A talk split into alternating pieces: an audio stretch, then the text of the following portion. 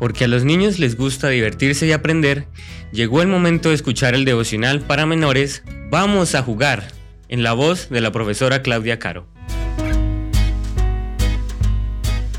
Muy buenos días mis niños, ha llegado la matutina de menores.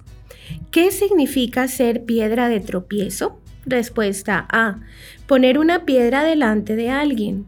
B. Dar mal ejemplo a alguien. C.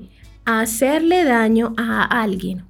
Vamos a buscar en nuestras Biblias en el libro de Primera de Corintios, el capítulo 10, versículo 32.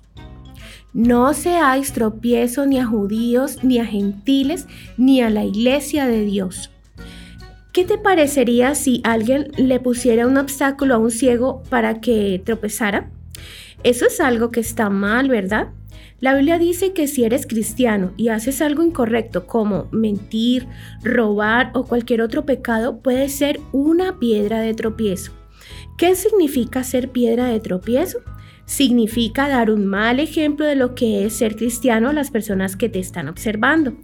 Si un día le quitas el lápiz a un nuevo compañero de la clase sin pedir permiso y luego lo invitas a ir a tu iglesia, ¿crees que querrá ir contigo?